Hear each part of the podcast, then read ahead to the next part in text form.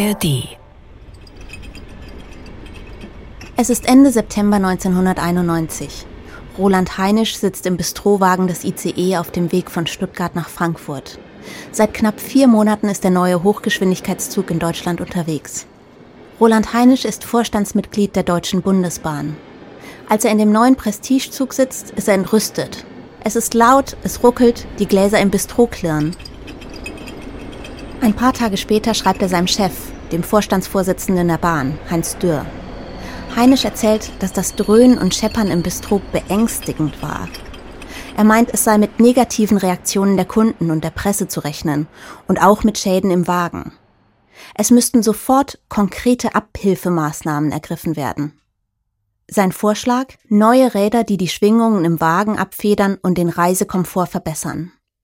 Ungefähr ein Jahr später werden diese neuen Räder zum ersten Mal in einem ICE eingebaut.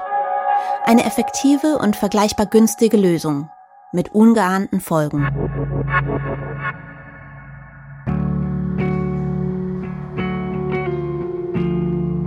Am 3. Juni 1998 entgleist der ICE 884 und rast bei Eschede in eine Brücke. Es ist das schwerste Zugunglück der deutschen Nachkriegsgeschichte. Eschede, der Name des kleinen Ortes in Niedersachsen steht seitdem für eine Katastrophe. Für diesen Podcast treffe ich Menschen, deren Leben durch das Unglück verändert wurde. Helfer, Überlebende, Angehörige.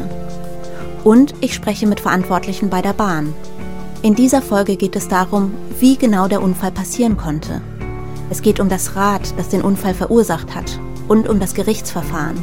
Es geht auch um den Umgang der Deutschen Bahn mit den Opfern und Hinterbliebenen und vor allem auch um die Frage, Wer war für das ICE-Unglück in Eschede verantwortlich?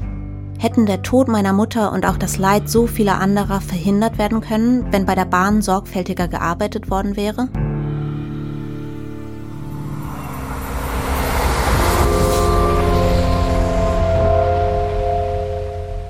Mein Name ist Miriam Arns und das ist Eschede, 25 Jahre danach. Ein NDR-Podcast von Sync Audio und NDR Niedersachsen für die ARD Audiothek. Dies ist Folge 4. Radreifen 1591.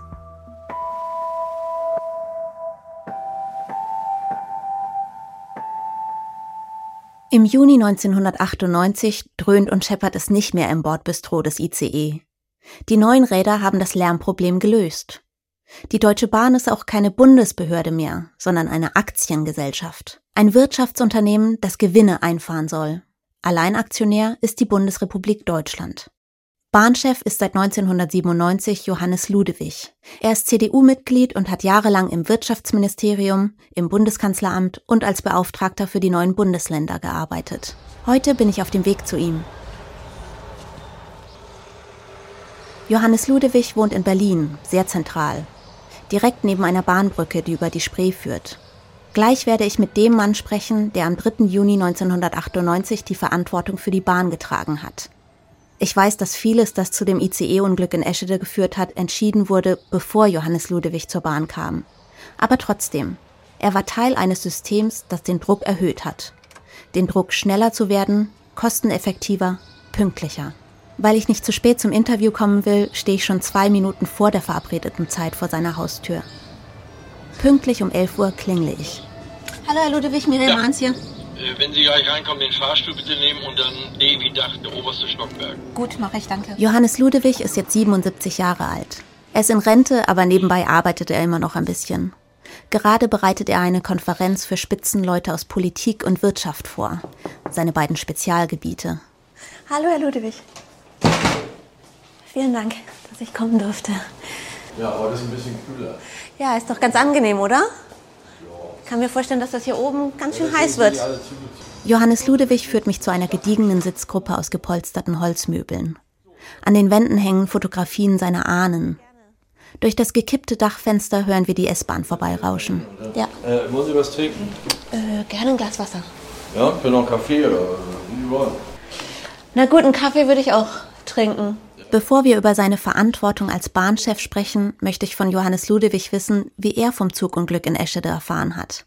Er macht mir einen Kaffee, setzt sich zu mir und fängt an zu erzählen. Ich saß im Flugzeug. Ich flog von. Äh, Am Vormittag des 3. Juni 1998 ist Johannes Ludewig im Flugzeug auf dem Weg nach Prag. Er will sich mit den Kollegen von der tschechischen Eisenbahn treffen. Und als wir landeten, kam dann jemand, der uns da abholte und sagte, oh, da ist aber was passiert da und so weiter. Naja, und dann haben wir da telefoniert und ähnliche Dinge. Und dann war lange erstmal unklar, was eigentlich genau passiert. Nicht? Aber es war so viel klar von Anfang an, dass wir dann sofort ein Flugzeug geschartert haben von Prag nach Celle. Johannes Ludewig kommt am frühen Nachmittag in Eschede an. Man konnte sich so einen Unfall gar nicht, ja gar nicht vorstellen. Nicht? Das, es war schon, ähm, und natürlich war die Betroffenheit, das ging mir natürlich auch so, nicht? die war schon gewaltig.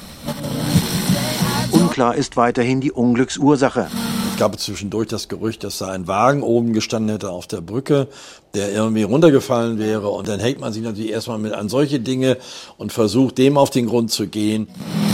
Ein Bahntechniker sagte, das Auto, ein Dienstfahrzeug der DB, das von den Waggons restlos zerquetscht wurde, habe am Rande der Gleise gestanden und sei nicht von der Brücke gestürzt. Es könne die Katastrophe nicht ausgelöst haben. Zwei Signaltechniker der Deutschen Bahn waren mit dem Auto nach Eschede gefahren.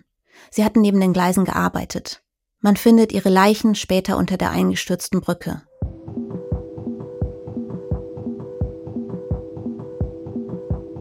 Noch am Abend des 3. Juni gibt es eine neue Theorie zur Unfallursache.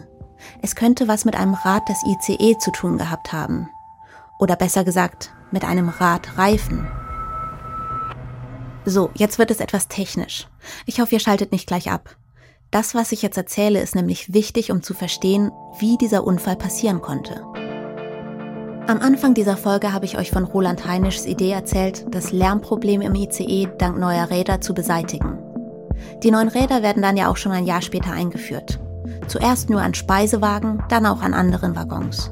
Das Neue an den Rädern, sie haben eine Gummischicht, die die Vibrationen und damit den Lärm ein bisschen abfangen. Sie heißen deshalb gummigefederte Räder. Sie bestehen aus einer Radscheibe, dem eigentlichen Rad, darüber liegt eine Gummischicht und über diese Gummischicht ist dann nochmal ein Metallreifen gespannt. Das ist der Radreifen, von dem ihr jetzt schon ein paar Mal gehört habt. Der Radreifen ist der äußerste Teil der gummigefederten Räder, der Teil, der auf den Schienen läuft. Die alten Räder bestehen aus nur einem Stück Stahl. Das sind sogenannte Vollräder oder Monoblockräder.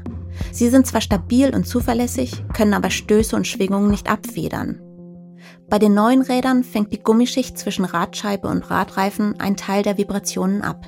Das Problem ist nur, diese neuen Räder mit ihren Radreifen sind anfälliger für Schäden.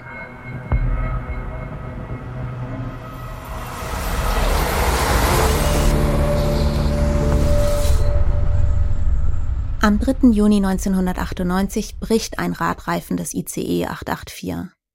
Ungefähr sechs Kilometer vor Eschede. Der Radreifen 1591 löst sich vom Rad, verkeilt sich und bohrt sich durch den Fußboden. Der Radreifen ist das Stück Metall, das in Wagen 1 durch den Boden des Abteils geschossen kommt. Der Reifen hat jetzt nicht mehr die runde Form eines Reifens, er ist aufgebogen. Es steckt jetzt also ein langes, flaches Metallteil im Boden des Zuges fest. Ein Teil steht nach unten raus, Richtung Gleis. Erstmal passiert aber nichts weiter. Der ICE fährt mit 200 km/h Richtung Eschede. Nach anderthalb Minuten verhakt sich der aufgebogene Radreifen in einer Weiche. Der erste Wagen entgleist und fährt im Gleisbett noch ein Stück weiter. Dann verhaken sich die Räder des entgleisten Wagens in einer weiteren Weiche, kurz vor der Bahnbrücke bei Eschede. Sie reißen die Weiche aus ihrer Befestigung und stellen die Schienen damit nach rechts aufs Nebengleis um.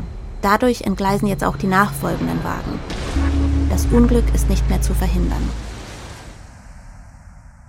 Bald wird sich herausstellen, das Rad mit dem Radreifen 1591 sollte an diesem Tag eigentlich gar nicht mehr im Einsatz sein. Wie konnte sowas bei der Deutschen Bahn passieren? Spoiler, die Antwort ist kompliziert.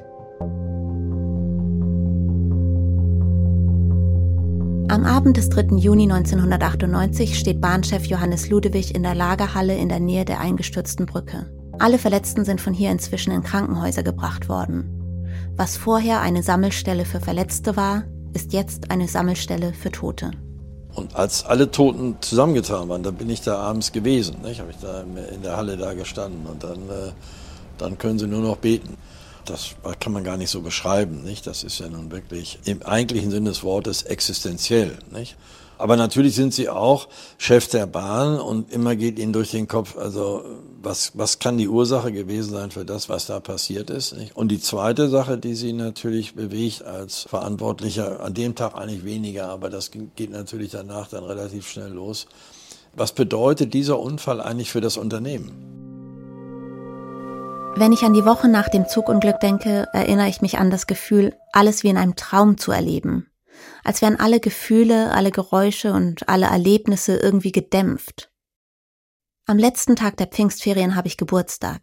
Ich werde 14. Mein Vater schenkt mir ein Zelt und sagt, Mama hat es mit ausgesucht. Freunde und Familie rufen mich an, um mir zu gratulieren. Gleichzeitig weinen sie. In der Schule sagt eine Lehrerin, ich könne jederzeit mit ihr sprechen, wenn ich wolle. Will ich aber nicht. Am Tag vor der Beerdigung meiner Mutter stehe ich in meinem Zimmer und weiß nicht, was ich anziehen soll.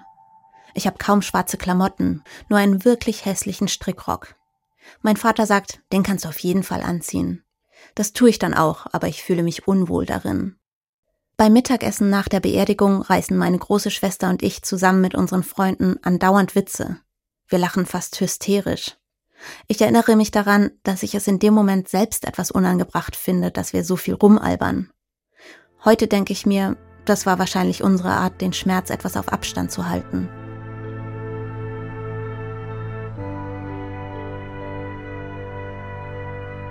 Auf die offizielle Trauerfeier gut zwei Wochen nach dem Unglück fahren wir nicht. Sie findet in Celle statt.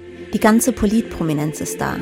Helmut Kohl, Roman Herzog, Gerhard Schröder und der Vorstand der Deutschen Bahn. Worte aus dem deutschen Requiem von Johannes Brahms. Leid tragen viele in diesem Gottesdienst.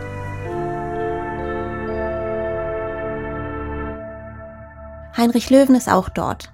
Er ist schon am Tag zuvor aus Vilshofen angereist. Das Innenministerium hat für die Opfer und Hinterbliebenen des Zugunglücks Hotelzimmer in Hannover reserviert. Am Vorabend der Trauerfeier wird für sie in einem Speisesaal das Abendessen serviert. Und waren halt all diese Leute in dem Saal dieses Hotels und äh, alle völlig am Boden. Also Katastrophenstimmung. Also wirklich, also so in dieser Art habe ich das nie gesehen und erlebt gehabt. Die Leute kamen im Grunde von überall her. Es waren ja nur einander fremde Menschen. Und wenn diese Leute auseinandergehen, dann werden die nie mehr zusammenkommen und zusammenfinden. Die sind zerstreut und jeder hängt in seinem Elend, in seiner Hilflosigkeit zu Hause rum und schaut, wie er, wie er halbwegs zurechtkommt oder auch nicht zurechtkommt. Heinrich Löwen denkt sich, vielleicht wäre es gut, wenn wir uns irgendwie vernetzen. Vielleicht wollen wir uns mal wieder treffen, vielleicht können wir einander unterstützen. Viele sind bestimmt genauso überfordert wie ich mit der Bürokratie und mit den Nachwirkungen des Zugunglücks, denkt Heinrich Löwen. Und damit hätten viele ganz sicher resigniert und wären, hört sich jetzt blöd an, wenn ich sage, über den Tisch gezogen worden. Das ist vielleicht nicht der richtige Begriff, aber hätten Nachteile gehabt, ja, in der ganzen Abwicklung des Ganzen. Mit der Abwicklung des Ganzen meint Heinrich Löwen zum Beispiel Anträge auf Schadensersatz oder Schmerzensgeld zu schreiben. Er hat schon zu diesem Zeitpunkt eine Ahnung, dass das ein zäher Kampf werden könnte. Heinrich Löwen schreibt ein paar Zeilen auf einen Zettel, darunter seinen Namen, seine Telefonnummer und Adresse. Wer in Kontakt bleiben möchte, solle sich auch auf dem Zettel eintragen. Er hängt ihn im Hotel aus. Das ist die Geburtsstunde der Selbsthilfe Eschede, der Interessengemeinschaft der Hinterbliebenen und Opfer des Zugunglücks.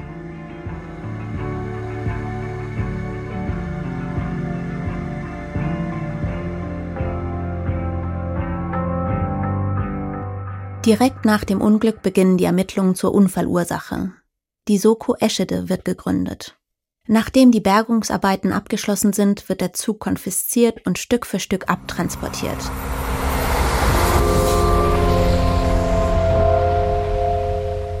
Die Ermittlungsakten von damals liegen heute im Niedersächsischen Landesarchiv in Stade. Das sind also alle Akten, die Sie bestellt haben. Aha. Ich habe die ein bisschen vorsortiert. Ich bin dahin gefahren, um der Antwort auf meine Frage vielleicht ein bisschen näher zu kommen. Wer war verantwortlich für das ICE-Unglück von Eschede? Sie können ja chronologisch vielleicht anfangen. Okay. Dann würden Sie hier. Was da im Archiv in Stade vor mir liegt und einen ganzen Tisch bedeckt, ist nur ein Bruchteil der Ermittlungsakten. Insgesamt füllen die Akten von Polizei und Staatsanwaltschaft mehr als 300 Ordner. Mir ist klar, dass ich es für diesen Podcast nicht schaffe, mich durch alles durchzuarbeiten. Aber das war auch gar nicht meine Absicht. Ich wollte einfach mal ein Gefühl dafür bekommen, wie die Ermittlungen damals abgelaufen sind. Und vielleicht stoße ich ja auf was Interessantes. Ehrlich gesagt stoße ich erstmal auf etwas, das mich ziemlich auffühlt. Als ich das Verzeichnis der Akten am Computer durchgehe, sehe ich, es gibt auch eine Akte mit dem Namen meiner Mutter. Todesermittlungssache Estrel Arns. Obduktionsbericht inklusive Fotos. Mir schießen schreckliche Bilder durch den Kopf. Ich will eigentlich noch nicht mal wissen, dass es diese Fotos überhaupt gibt. Ich möchte meine Mutter so in Erinnerung behalten, wie ich sie kenne. Liebevoll, lustig und schön. Ich klicke schnell weiter. Während meiner Recherche in den Ermittlungsakten, nachdem ich mit Experten gesprochen habe und viele Artikel dazu gelesen habe, bekomme ich immer mehr den Eindruck, der Bruch des Radreifens Nummer 1591 hätte verhindert werden können. Um das zu verstehen, müssen wir nochmal zurück zum Anfang der 90er und zu Roland Heinisch aus dem Bahnvorstand, der die Idee hatte mit den neuen Rädern. Ihr wisst schon, weil der ICE ruckelt, die Gläser klirren und es einfach zu laut ist, vor allem im Speisewagen. Heinisch ist Ingenieur und zu dem Zeitpunkt bei der Bahn zuständig für Forschung und Entwicklung. Zusammen mit seinen Mitarbeitern sucht er eine Lösung. Die gummigefederten Räder mit den Radreifen erscheinen Roland Heinisch als die beste Option. Das einzige Problem ist, diese Art Rad wird normalerweise vor allem im Nahverkehr benutzt, zum Beispiel bei Straßenbahnen. Ob sie den Einsatz bei Hochgeschwindigkeitszügen wie dem ICE auf Dauer aushalten, ist nicht abschließend erforscht.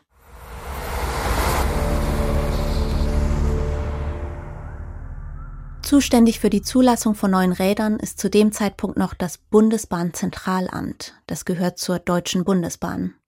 Die Behörde Bahn kontrolliert sich damals also selbst. Direktor des Bundesbahnzentralamtes ist der Ingenieur Thilo von M. Ende 1991 sagt er zu der Idee mit den neuen gummigefederten Rädern, wenn wir die einführen wollen, müssen wir noch Versuche machen. Mindestens zwei Jahre lang müssen wir die testen. Die Räder werden von einer Firma in Bochum entwickelt und probeweise unter einigen ICE-Speisewagen montiert. Da ist der Lärm nämlich am schlimmsten. Und genau dagegen helfen sie. Es wird sofort ruhiger in den Speisewagen. Der Kaffee schwappt nicht mehr aus den Tassen und die Passagiere können sich wieder in normaler Lautstärke unterhalten. Im Februar 1992 wird an einem der getesteten Radreifen ein Riss festgestellt. Es werden weitere Tests gemacht. Man vereinbart auch, die Räder regelmäßig mit Ultraschallgeräten auf Risse zu kontrollieren. Aber dann, plötzlich ein paar Monate später, heißt es, wir haben genug getestet. Die Räder können jetzt im großen Stil im ICE eingesetzt werden. Anscheinend hatte der Bahnvorstand Roland Heinisch beim Bochumer Radhersteller angerufen. Dort notiert man im August 1992, Entgegen der bisherigen Absicht solle auf Veranlassung von Herrn Heinisch auf die sechsmonatige Erprobungsphase verzichtet werden. Seinen Kollegen im Bahnvorstand erklärt Roland Heinisch, warum die neuen Räder schleunigst eingeführt werden sollten. Eine Schwächung des kommerziellen Erfolgs des ICE ist zu erwarten, wenn das Problem Brummen nicht gelöst wird. Derzeit bestehen keine konstruktiven Bedenken gegen die gummigefederten Räder und es spricht nichts gegen ihre Zulassung für den ICE. Wegen fehlender Langzeiterfahrungen unter ICE-Bedingungen, insbesondere bei dünnen Radreifen, werden jedoch weiterhin wie bisher laufende Kontrollen im Betrieb durchgeführt. Die laufenden Kontrollen mit Ultraschallgeräten werden allerdings kurz nach Einführung der Räder eingestellt. Das andere, also die Aufnahme läuft. Ich denke, wir fangen einfach an. Das ist Gunnar Bosse. Er ist Wissenschaftler am Institut für Eisenbahnwesen und Verkehrssicherung der TU Braunschweig. Und er war Gutachter der Staatsanwaltschaft bei der Gerichtsverhandlung. Seine Aufgabe war es, die Fahrt des Zuges von München bis Eschede zu rekonstruieren und den genauen Unfallverlauf. Neulich hat Gunnar Bosse im NDR-Fernsehen einen Beitrag über meine Recherchen für diesen Podcast gesehen. Sie sagten, ja, Sie möchten da gerne recherchieren in Richtung Ursache. Da dachte ich mir auch, naja, gut, äh, da wird man einiges finden, was im Prozess und auch bei den Ermittlungen vorher gewesen ist, aber man wird vielleicht auch nicht alle Punkte finden. Gunnar Bosse meint aber auch, dass ich manches eben nicht finden werde in den Akten. Dinge, die seiner Meinung nach im Verfahren vernachlässigt wurden.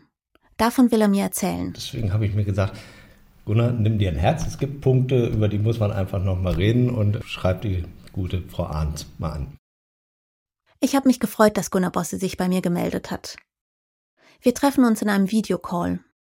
Er erinnert sich gut an die Zeit kurz nach der Einführung des ICE an die Zeit, in der Roland Heinisch auf die Einführung neuer Räder gedrängt hat, um das Lärmproblem loszuwerden. Ich persönlich habe eigentlich mehr festgenommen, dass es die öffentliche Wahrnehmung war, die natürlich auch einen ganz erheblichen Druck mit ausgelöst hat. Da hat man nun so ein Prestigeobjekt und die Klos funktionieren nicht. Dann fängt das Ding auch noch an zu dröhnen.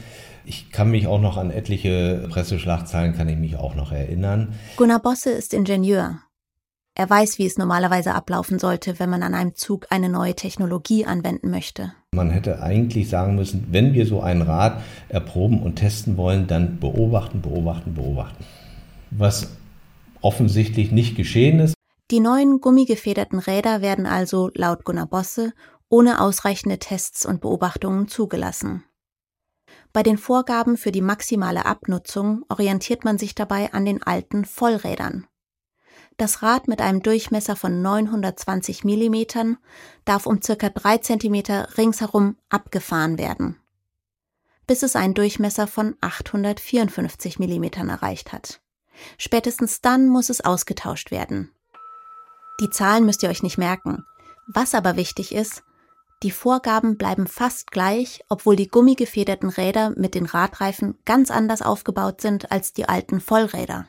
Man hat meine ich, die Komplexität dieses Rades unterschätzt. Und man hat es in meinen Augen auch versäumt oder eine Chance versäumt zu erkennen, dass dieses Rad eben, wie gesagt, unter Umständen anfälliger sein kann als ein Vollrad und damit müsste eigentlich jedes Bauteil dieses Rades doppelt oder dreimal so sicher sein wie das Vollrad selber, damit das Rad als Gesamtkonstruktion genauso sicher ist wie ein Vollrad. Auch die Staatsanwaltschaft Lüneburg ist bei ihren Ermittlungen zu dem Schluss gekommen, dass die Verantwortlichen bei der Bahn und beim Radhersteller hätten wissen müssen, dass die gummigefederten Räder nicht so weit hätten abgenutzt werden dürfen. Das Rad, dessen Radreifen am 3. Juni 1998 kurz vor Eschede gebrochen ist, hatte einen Durchmesser von 862 mm. Der lag also noch knapp über der damals zulässigen Mindestgrenze von 854 mm. Die ja aber laut Staatsanwaltschaft und Gutachter Gunnar Bosse sowieso falsch berechnet war. Der Radreifen war also sehr dünn geworden. Aber es gibt auch noch einen anderen wichtigen Faktor bei der Sicherheit der Räder. Unrundheiten und Flachstellen. Die Räder können aufgrund von Abnutzung an Symmetrie verlieren. Es entstehen sogenannte Flachstellen, an denen der zuvor perfekte Kreis des Rades eben etwas abgeflacht ist. Das Rad läuft einfach nicht mehr rund und macht einen Riesenlärm. Solche Unrundheiten belasten das Rad massiv. Das kann zu Rissen und letztendlich zu einem Ermüdungsbruch des Radreifens führen. Das Rad mit dem Radreifen 1591 hatte eine Flachstelle. Im Archiv habe ich eine Zeugenvernehmung gefunden. Die Polizei hat einen Zugbegleiter befragt, dem ein paar Tage vor dem Unfall etwas Ungewöhnliches aufgefallen war. Am 30. Mai 1998 hat der Zugbegleiter, nennen wir ihn hier mal Herr Müller, Dienst im ICE auf der Strecke zwischen München und Fulda. Es ist der Zug, der vier Tage später bei Eschede verunglückt. Als der ICE beschleunigt, hört Herr Müller in einem der ersten Wagen außergewöhnliche Geräusche. Hier ein nachträglich eingesprochenes Zitat aus seiner Zeugenvernehmung. Ich ging diesen Geräuschen nach. Es war ein extremes Dröhnen, was nicht mit dem normalen Fahrbetrieb in Verbindung zu bringen war. Herr Müller geht erstmal weiter seiner Arbeit nach, kontrolliert Tickets, beantwortet Fragen der Fahrgäste. Aber dieses ungewöhnliche Geräusch vorne im Zug lässt ihm keine Ruhe. Er lockt sich im Computersystem des Zuges ein. Ich habe dann feststellen können, dass wenige Tage vorher schon einmal im selben Wagen dasselbe Fahrgestell einem Bahnbediensteten aufgefallen ist, der dann eine Fehlermeldung eingegeben hat, und zwar unruhigen Lauf. Herr Müller holt einen Techniker, der mit an Bord des ICE ist. Ich habe ihm meine Wahrnehmung mitgeteilt. Ich habe ihn an die Stelle gebracht, von der es ausging. Auch er als technisch versierterer von uns beiden war zu demselben Schluss gekommen wie ich, dass es sich um ein nicht normales Fahrgeräusch handelte. Der Techniker gibt eine Fehlermeldung zu dem Rad in Wagen 1 im Computersystem ein. Flachstelle. Insgesamt haben Bahnmitarbeiter vor dem 3. Juni 1998 achtmal dieses Rad als fehlerhaft gemeldet. Solche Fehlermeldungen werden noch während der Fahrt an ein ICE-Betriebswerk geschickt. Davon gibt es mehrere in ganz Deutschland. Hier werden die Züge gewartet und repariert. Am Abend des 2. Juni 1998 kommt der ICE 884 im Betriebswerk in München an. Ein Disponent stellt eine Unrundheit bei dem Rad mit dem Radreifen 1591 fest. Auf einem Bildschirm sieht er, dass das Rad den zulässigen Grenzwert für Unrundheiten fast um das Doppelte überschritten hat. Eigentlich müsste der Radsatz jetzt ausgetauscht werden. Wird er aber nicht. Die Arbeiter im Betriebswerk München haben in der Nacht ungewöhnlich viel zu tun. 13 Züge müssen sie kontrollieren. Normalerweise sind es so um die acht. Später werden die Werksmitarbeiter bei der Polizei aussagen, dass sie dachten, Unrundheiten wirken sich nur auf den Reisekomfort aus, nicht auf die Sicherheit. Außerdem hätten die Messgeräte oft Fehler angezeigt, die es gar nicht gab. Die Räder werden auch nicht mit Ultraschallgeräten kontrolliert, die Risse an den Radreifen aufzeigen könnten. Die Arbeiter benutzen zur Kontrolle Taschenlampen.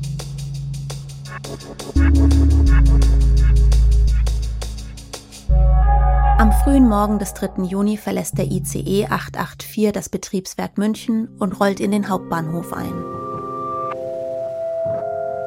Die gummigefederten Räder wurden beim ICE eingeführt, lange bevor Johannes Ludewig bei der Deutschen Bahn angefangen hat. Zu allem, was mit deren Zulassung zu tun hat, kann ich ihn also nicht fragen. Aber zu diesem Punkt schon. Dass im ICE-Betriebswerk in München klar war, dass ein Rad des ICE 884 den Grenzwert für Unrundheiten um fast das Doppelte überschritten hatte. Und trotzdem wurde nichts gemacht. Also ich meine, wenn man das so von außen hört, denkt man, das ist ja das ABC der Sicherheitsvorkehrungen. Können Sie dazu was sagen? Ich meine, das, das ist nun mal in Ihrer Zeit als Vorstandsvorsitzender passiert. Wie kann das sein? Das weiß ich nicht, ich war ja nicht in München. Nicht? Weiß ich nicht, was da äh, im Detail jetzt in dem Werk da passiert ist oder auch nicht passiert ist äh, oder hätte passieren müssen. Da gibt es sicher Anhaltspunkte, Sie haben ja auch einige genannt, dass das offensichtlich im Ergebnis äh, nicht so war, wie man sich das vorgestellt hätte. Da gibt es schon einiges, was dafür spricht. Nicht? Haben Sie jemals gedacht, oh, das hätten wir besser machen sollen, also schon damals, oder da, da ist ein Fehler passiert in unserem Unternehmen? Naja, ein Fehler ist natürlich passiert, das ist ja klar, das sehen Sie am Ergebnis. Ja? Es wundert mich nicht, dass Johannes Ludewig sich nicht darauf festnageln lässt, was genau in seinem Unternehmen schiefgelaufen ist. An welcher Schraube auch er als Bahnchef vielleicht hätte drehen können, damit es nicht zum Zugunglück von Eschede gekommen wäre. Ich bohre noch ein bisschen weiter, aber da kommt nichts mehr. Das jetzt genau fest so nach dem Motto, da hätte mal der das tun müssen und der das tun, äh, das ist nach 25 Jahren dann doch ein bisschen schwierig. Johannes Ludewig muss seinen Posten als Bahnchef 1999 verlassen, nur zwei Jahre nach seinem Antritt. Offiziell, weil die Umsätze stagniert sind.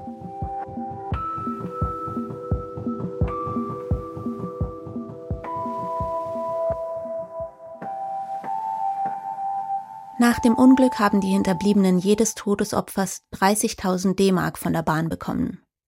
Dieses Geld hätte die Bahn nicht pauschal zahlen müssen. Ein Anspruch auf solche Zahlungen haben Hinterbliebene in Deutschland eigentlich nur, wenn sie beweisen können, dass ihnen durch den Verlust gesundheitliche Probleme entstanden sind. Außerdem hat die Bahn nach eigenen Angaben bislang 40 Millionen Euro an die Opfer gezahlt, für medizinische Versorgung und sonstige Hilfen. Das klingt erstmal nach viel Geld. Aber ich habe von mehreren Opfern gehört, dass sie lange für die Übernahme der Kosten kämpfen mussten und dass die zuständigen Mitarbeiter bei der Bahn nicht immer sehr sensibel waren. Dass da zum Beispiel schon auch mal gefragt wurde, warum man sich erst Jahre nach dem Unglück psychologische Hilfe suche. Und im Vergleich mit den Summen, die man rund um das Unternehmen Bahn sonst so mitbekommt, wirken die Zahlungen an die Hinterbliebenen eher mickrig. Etwa drei Millionen Mark haben alle Hinterbliebenen zusammenbekommen. Ein neuer ICE kostet damals ungefähr das 20-fache. Heinrich Löwen sagt, dass das Verhalten der Bahn ihm zu schaffen gemacht habe.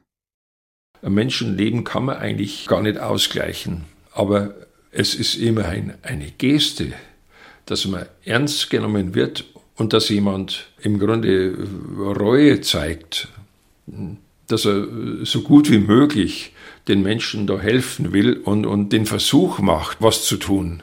Und wenn man dann eben sieht, wie Todesopfer dann mit 30.000 Mark, das sind heute 15.000 Euro, abgespeist werden, wenn im selben zeitlichen Rahmen ein Vorstandsvorsitzender der Bahn, der gehen muss, dann abgefunden wird mit 4,9 Millionen. Irgendwie passt das alles nicht. Heinrich Löwen spielt hier auf die Abfindung von Bahnchef Hartmut Medorn an, Johannes Ludewigs Nachfolger. Das ist zwar etwas später, 2009, aber da bekommt Hartmut Medorn in der Tat gut 4,9 Millionen Euro, als er gehen muss.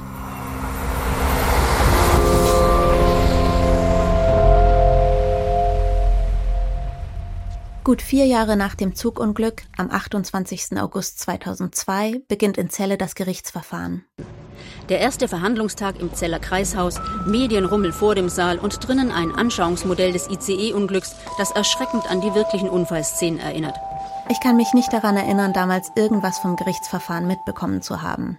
Ich war 18 und steckte in meinem letzten Schuljahr vor dem Abi. Als ich mit meinem Vater vor kurzem über diesen Podcast gesprochen habe, hat er mir erzählt, dass er als Zeuge vor Gericht ausgesagt hat. Er hat da erzählt, wie es Charlotte nach dem Unfall ging, körperlich und seelisch. Das wusste ich gar nicht. Ob mir mein Vater damals nicht von seiner Zeugenaussage erzählt hat oder ob ich mich nur nicht dran erinnere, das wissen wir beide nicht mehr.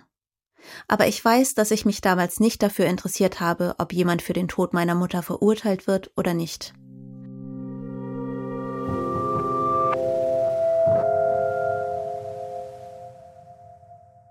Anja Hitzemann begleitet damals als Reporterin für den NDR das Gerichtsverfahren. Ihr kennt Anja aus Folge 3. Sie ist am Tag des Unfalls direkt nach Eschede gefahren und hat von dort berichtet. Auch beim Eschede-Prozess ist das Medieninteresse riesig. Es ging ja los in, in Celle.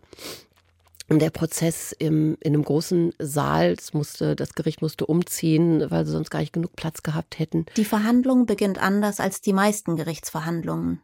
Also es wurde dann tatsächlich die Anklage verlesen und es wurde wirklich jeder Name der Toten und jeder Name der Verletzten vorgelesen. 101 Tote, 105 Verletzte.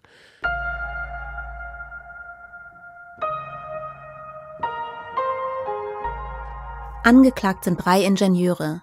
Thilo von M. aus dem ehemaligen Bundesbahnzentralamt und einer seiner Mitarbeiter. Die beiden waren für die Zulassung der gummigefederten Räder verantwortlich gewesen. Außerdem noch ein Ingenieur des Bochumer Radherstellers, der die Räder konstruiert hat.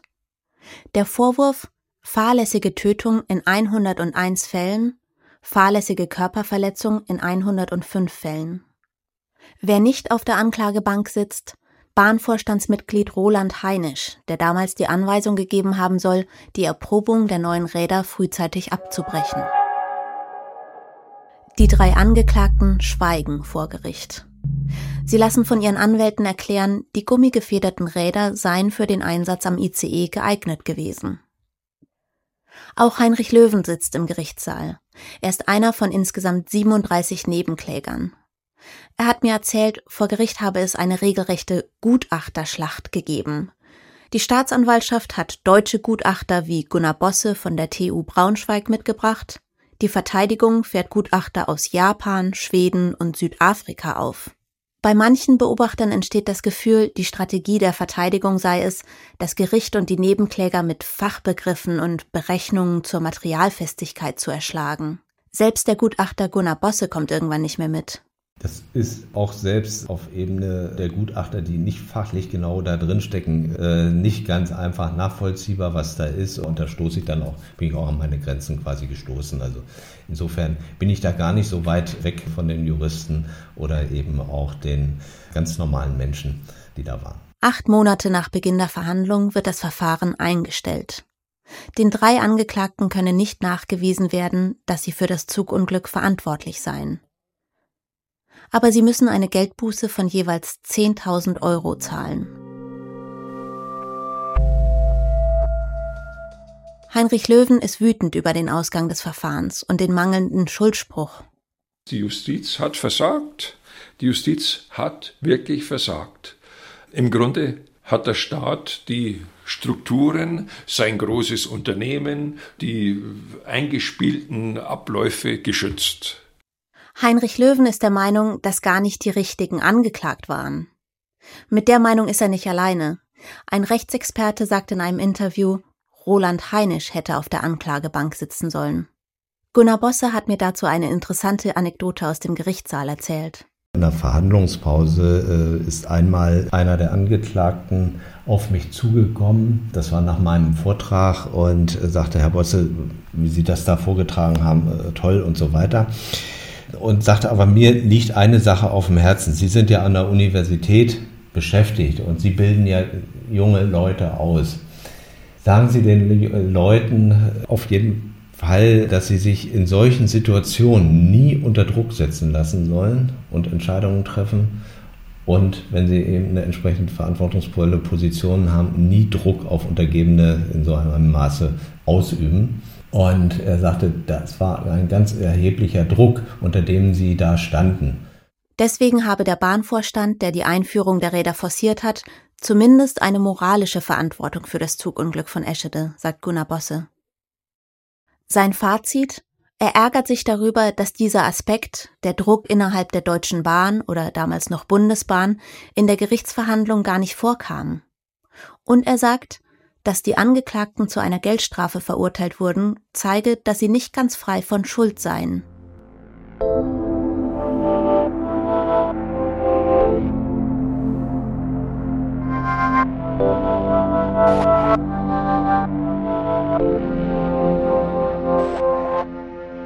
Ich kann mir vorstellen, dass man bei der Bahn relativ schnell nach dem Zugunglück wusste, dass man einen Fehler gemacht hat mit den gummigefederten Rädern. Direkt danach ist man nämlich wieder zu den alten Rädern zurückgekehrt, zu den Vollrädern. Und damit fahren die ICEs bis heute. Für das Lärmproblem, das ja damals zum Wechsel von Vollrädern zu gummigefederten Rädern geführt hat, hat man eine einfache Lösung gefunden. Man kontrolliert die Räder öfter als früher. Und man schleift sie früher ab, wenn sie unrund geworden sind. Dass das Verfahren ohne Schuldspruch eingestellt wird, schmerzt viele Opfer und Hinterbliebene. Was für sie auch schwer zu ertragen ist, die Bahn entschuldigt sich viele Jahre lang nicht für das Leid, das sie durch das Zugunglück ertragen mussten. Dem damaligen Bahnchef Johannes Ludewig hatten seine Anwälte geraten, das eben nicht zu tun sich bei den Betroffenen zu entschuldigen.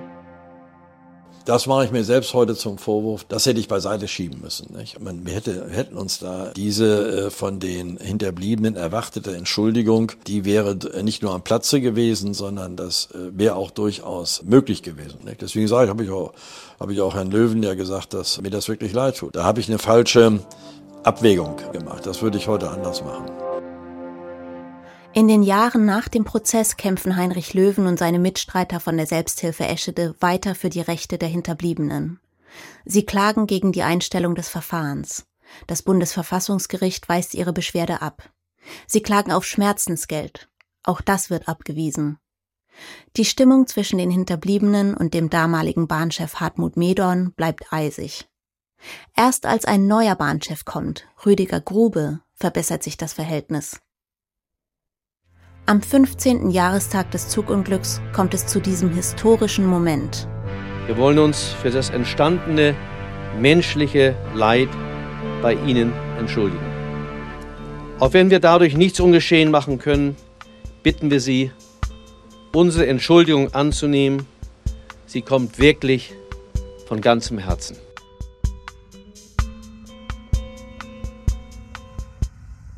Und was ist aus Roland Heinisch geworden nach dem Zugunglück von Eschede? Der hat weiter Karriere gemacht. Im Jahr 2000 wird er Vorstandsvorsitzender der DB Netz AG. Er bekommt auch verschiedene Auszeichnungen, unter anderem den Europäischen Eisenbahnpreis in der Kategorie Technik. So, wer war denn jetzt schuld? Gibt es einen Verantwortlichen? Juristisch gesehen ja nicht. Aber ich habe bei meinen Recherchen viele Anhaltspunkte dafür gefunden, dass der Unfall hätte verhindert werden können. Wenn diejenigen, die für die Zulassung der neuen Räder zuständig waren, sorgfältiger gearbeitet hätten. Wenn sie nicht Druck auf Leute unter ihnen ausgeübt hätten. Oder wenn sie dem Druck von oben standgehalten hätten.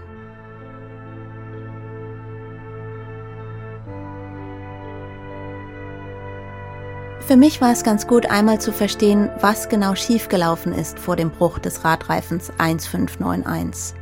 Vor dem Tod meiner Mutter. Ich glaube, ich kann das jetzt ganz gut irgendwo in meinem Inneren ablegen.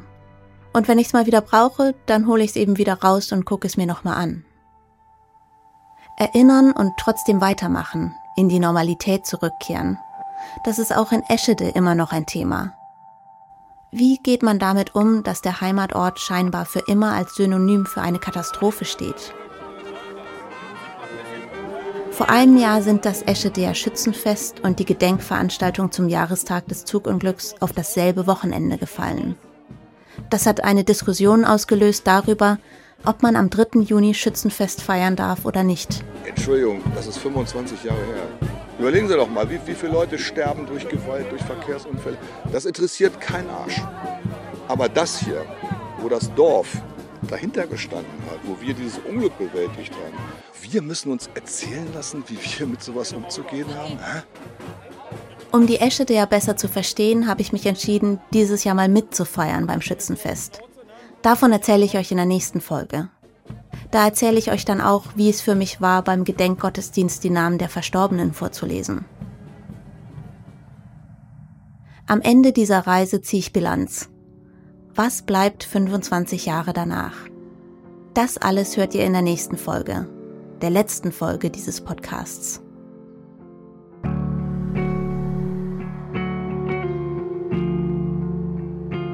Das war die vierte Folge von Eschede, 25 Jahre danach. Ein NDR-Podcast von Think Audio und NDR Niedersachsen. Autorin bin ich, Miriam Ahns. Projektleitung, Redaktion, Dramaturgie und Schnitt Aline König und Katharina Marenholz. Produktion, Sounddesign und Musik Bente Faust, Honig und Gold. Wenn ihr uns Feedback schicken wollt, dann schreibt gerne an eschede.ndr.de. Falls ihr diesen Podcast empfehlenswert findet, dann teilt ihn gerne mit euren Freundinnen, Kollegen oder Verwandten. Und wenn ihr die letzte Folge nicht verpassen wollt, dann abonniert den Podcast jetzt, dann bekommt ihr sie automatisch angezeigt, wenn sie raus ist.